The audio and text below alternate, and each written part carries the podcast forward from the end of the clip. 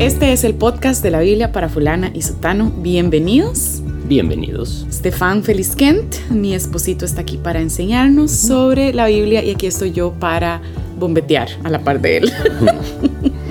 yo me llamo Alejandra Sura. Y yo, Stefan Kent, como ella dijo. En este episodio vamos a leer el capítulo 3 del versículo 22 en adelante. Vamos a leer esta sección y vamos a ver hasta dónde llegamos el día de hoy. Después de esto, Jesús fue con sus discípulos a la región de Judea. Allí pasó algún tiempo con ellos y bautizaba. También Juan estaba bautizando en Enón, cerca de Salín, porque allí había mucha agua, así que la gente iba para ser bautizada. Esto sucedió antes de que encarcelaran a Juan. Se entabló entonces una discusión entre los judíos de Juan y un judío en torno a los ritos de purificación. Aquellos fueron a ver a Juan y le dijeron, Rabí, fíjate, el que estaba contigo al otro lado del Jordán y de quien tú diste testimonio, ahora está bautizando y todos acuden a él. Nadie puede recibir nada a menos que Dios se lo conceda, le respondió Juan. Ustedes me son testigos de que dije, yo no soy el Cristo, sino que he sido enviado delante de él.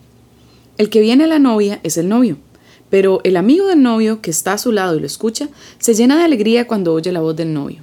Esa es la alegría que me inunda. A él le toca crecer y a mí menguar. Ok, entonces lo primero que vemos es, después de esto, Jesús vino con sus discípulos a la tierra de Judea y estaba allí con ellos y bautizaba. ¿Qué? Después de esto, ¿después de qué? Bueno, aquí no es muy complicado, pero ah, siempre queremos em, poner atención a esos indicadores del flujo narrativo. Entonces, en este caso es después de esa conversación, ese diálogo con Nicodemo. Después de eso, ya del 16 hasta el 21, es comentario de Juan, el autor, y aquí en 22 ya continúa con su narrativa. Entonces, después de ese episodio de Jesús con Nicodemo, Jesús vino con sus discípulos de nuevo a la tierra de Judea. Interesante eso, porque ya estaba en Judea, porque estaba hablando con Nicodemo en Jerusalén. Sí, no tenemos ninguna indicación de que él se haya ido de Jerusalén para hablar con Nicodemo. Al final del 2, él está allí y hace milagros ahí en Jerusalén durante la fiesta, después de purificar el templo y echar a todo el mundo fuera, y muchos creyeron en él al ver todas las señales que él hizo. E inmediatamente Juan continúa la narración, la historia, con ese diálogo con Nicodemo. Entonces se supone que eso sucedió todavía allí en Jerusalén. Y como fariseo es también probable que Nicodemo vivía ahí en Jerusalén. Entonces es... Entonces, ¿por qué repetiría esto de que Jesús fue a Judea como si no hubiera estado? En Judea, ya. Sí, buena pregunta. Y esto puede ser una referencia más bien a como el campo, como las afueras de Jerusalén, porque ya alrededor de Jerusalén estaba el, desierto de Judea. Montañas y la, el mar muerto estaba cerca, ¿verdad? Pero también está el Jordán y ese valle del Jordán, que sí es muy verde, mucha agua y todo eso. Puede ser una referencia a eso simplemente.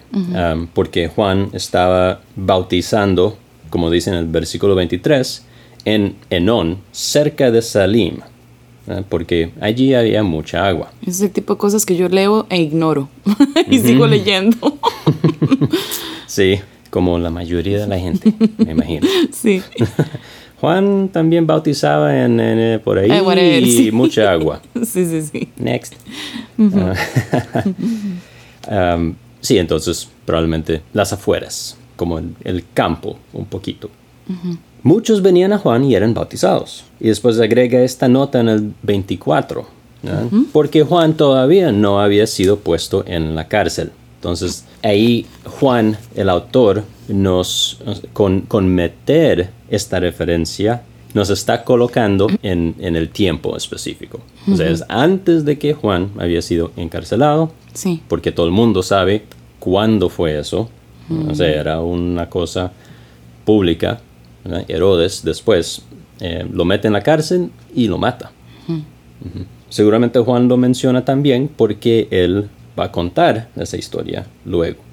Versículo 25. Surgió entonces una discusión entre los discípulos de Juan y un judío acerca de la purificación. Esta palabra aquí, purificación, es la misma palabra que vemos en el capítulo 2, versículo 6, um, que es la boda de Caná, cuando Jesús convierte el agua en vino. Y dice ahí que había seis tinajas de piedra, y eran tinajas grandes, para la purificación de los judíos, dice. Entonces, misma palabra, y aquí sale o, surge más bien una discusión acerca de la purificación. Um, y no dice nada más y no sabemos nada más. No, no, no, sabemos de, de, qué se trataba exactamente esa discusión, pero Juan el apóstol... Se, toma el tiempo de decirnos que eso Sí, le pareció importante. Me pregunto por qué. Tal vez simplemente para conectarlo con lo que sigue.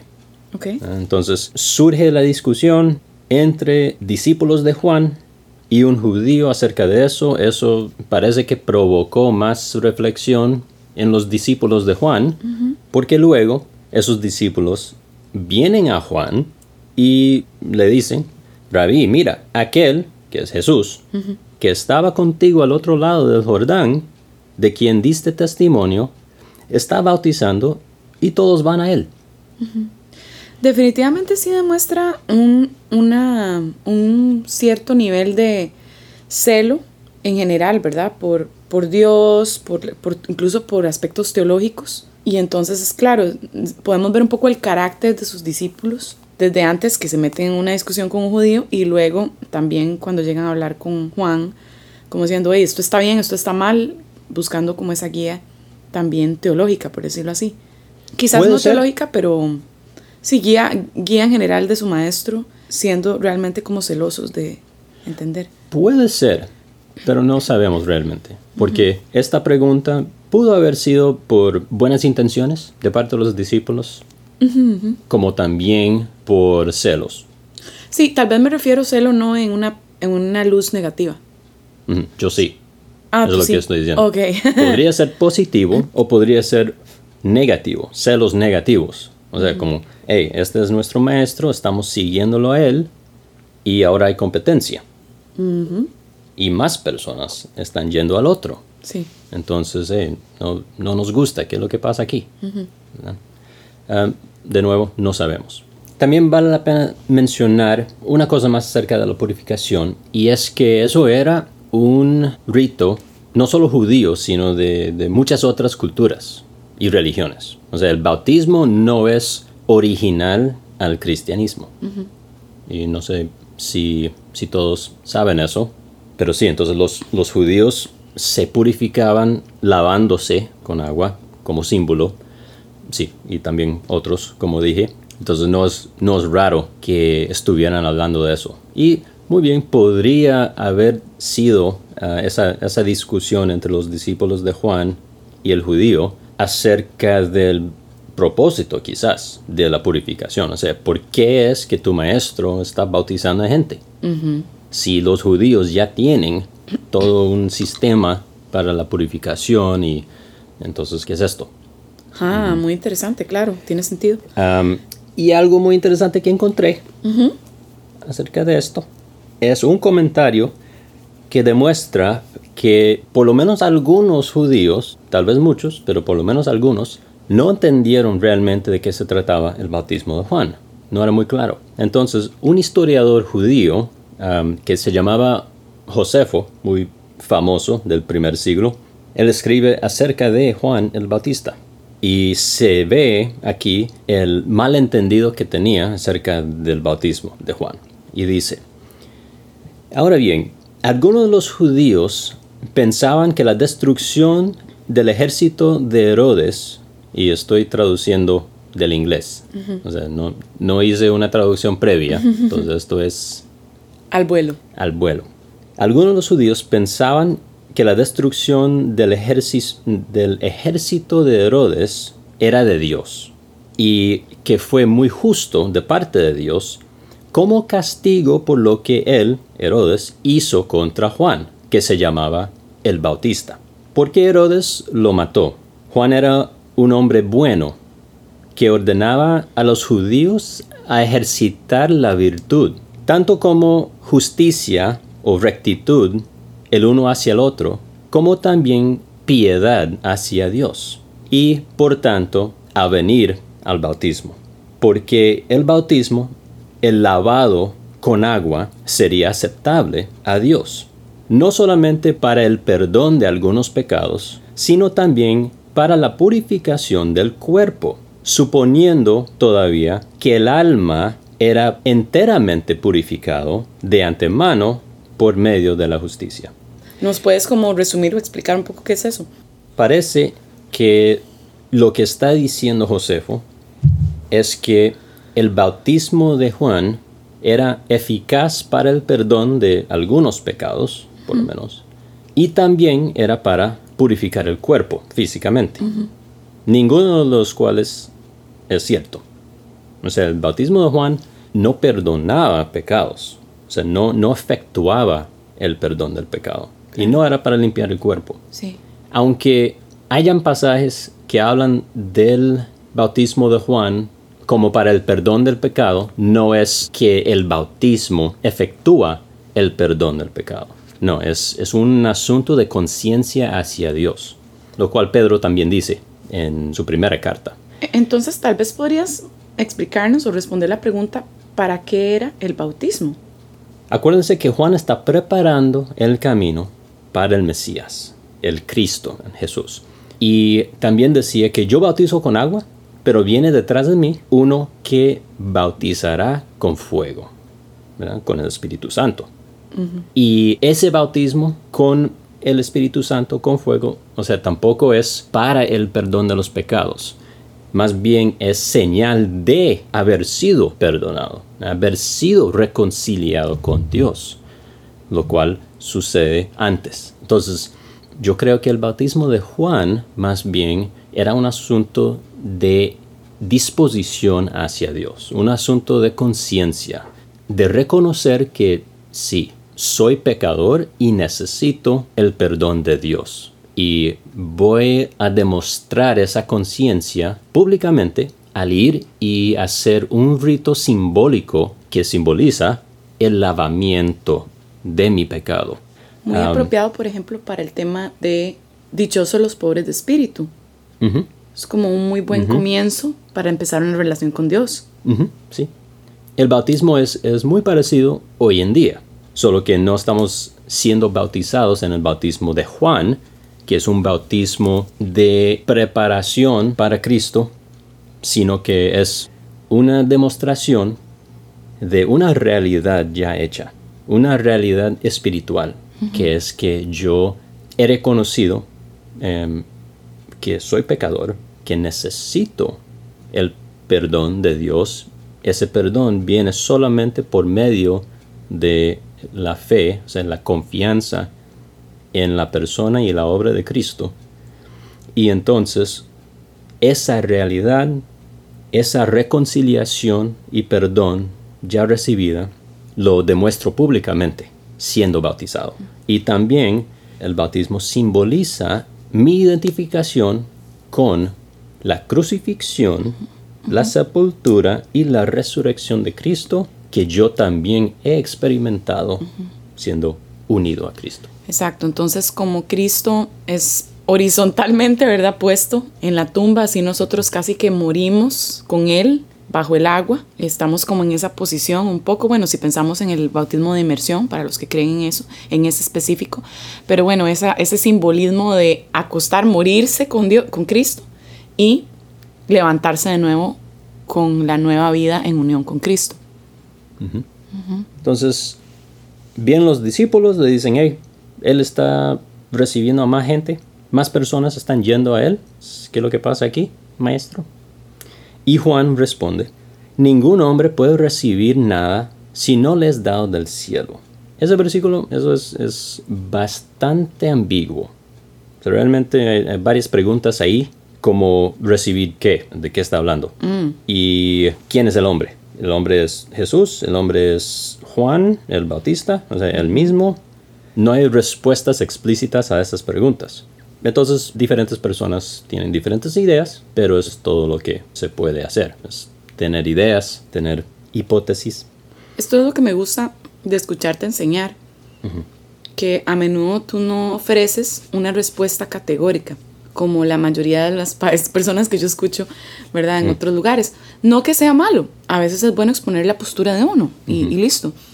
Pero como yo soy una persona naturalmente curiosa, yo no quiero saber solamente lo que tú piensas, yo quiero saber qué piensan otras personas para yo entonces tomar mi decisión a partir de un poco ese, esos criterios y ver qué tiene más sentido para mí. Entonces me encanta escucharte cuando siempre hablas de esto, como hablabas también en mi Instagram, en ese video que hicimos de IGTV, donde hablas de los dones. Bueno, no mm. sabemos qué son los dones, no sabemos realmente cómo los definimos, todo ese, ese, montón de cosas. Si están interesados pueden verlo en mi Instagram, me pueden encontrar como Alesura con S. Y es eso, es una enseñanza que yo creo que es más neutral. Un maestro que en serio te está enseñando a que penses por vos mismo y a que veas que no todo es se puede interpretar o se debe interpretar de una sola forma, porque la realidad es que el texto no lo dice con detalle. Y ahí es donde tenemos que tener las manos abiertas un poco en nuestras posturas, ¿no? Sí, sí, exactamente. Y hay una diversidad de razones por las que las personas tienen sus interpretaciones, pero muchos lectores de la Biblia, incluidos los especialistas, los teólogos y eruditos, pero especialmente los laicos, no leen bien, no saben leer bien al, un tipo de literatura como la Biblia, que es realmente una, una mezcla de literatura, géneros literarios. Y tampoco han aprendido cómo interpretar muy bien. Entonces muchos simplemente leen algo y tal vez han escuchado una interpretación de eso y entonces automáticamente ese versículo significa tal cosa, está diciendo esto, cuando en realidad no está diciendo eso necesariamente. Puede haber dos o tres posibilidades de lo que esa oración o ese versículo podría estar diciendo, dependiendo de cómo uno lo, lo lee. Tú me decías que no, uno no debe decir es que lo dice la Biblia, no es lo que la Biblia dice, es lo que significa lo que está diciendo la Biblia. Esa es la pregunta que debemos de preguntarnos cuando la leemos. No es solo qué es lo que dice, porque, de nuevo, eh, es... No es tan fácil. Sí. Es que la Biblia dice eso. Bueno, no, eso es lo que crees que significa lo que dice. sí. Pero no lo que dice. Ah, o tal vez sí es lo que dice, pero no necesariamente significa eso. Porque la Biblia dice que si tu mano te hace pecar, sácatelo. Eso es lo que dice. No, no, el ojo. Ajá, es que diste tu mano. Ah, sí. Si tu ojo te hace pecar, sácatelo. Eso es lo que dice la Biblia. Ah, ¿Dónde están todos los cristianos sacándose los ojos? exactamente. ¿Por qué no lo hacemos? Bueno, porque no es lo que significa. No es lo que Jesús quiso decir cuando dijo eso. Como aquí en el 27, ningún hombre puede recibir nada si no le es dado del cielo. Eso es todo lo que dice. Y no se sabe lo que significa, pero hay ideas. Entonces, una idea es que Juan está hablando de sí mismo y está diciendo ningún hombre, o sea, por ejemplo, yo puedo recibir nada si no le es dado del cielo. O sea, los discípulos que tengo, los tengo solo porque Dios me los ha dado. Y si Dios le está dando a él eh, más, bueno, está bien. O sea, yo tengo lo que Dios me ha dado. Hmm. Y, ya. Podría estar hablando de Jesús. Ningún hombre puede recibir nada. O sea, Jesús, por ejemplo, solo tiene todas esas personas porque Dios se lo está dando. Entonces, no debemos eh, preocuparnos o tratar de ponerle obstáculo o algo así. Y aunque no vemos los detalles de quién específicamente se está, se está hablando acá, el principio sí es, yo creo que claro, el principio es nadie ya sea Jesús o Juan o los discípulos o nosotros, recibe nada a no ser de que Dios no se lo haya dado. Entonces, aunque quizás muchos teólogos estén pensando en qué significa específicamente a quién se refería Juan, de alguna manera esa ambigüedad es interesante, pero el principio no es, no nos lo saltamos. Sí es claro, en este caso por lo menos. Sí, Dios es soberano. Eso es el principio principal. Dios es soberano. Ese es el más grande. Y debajo de eso se puede colocar otros principios. Si tenemos algo, si estamos recibiendo algo, es porque así lo quiere mm. el Señor.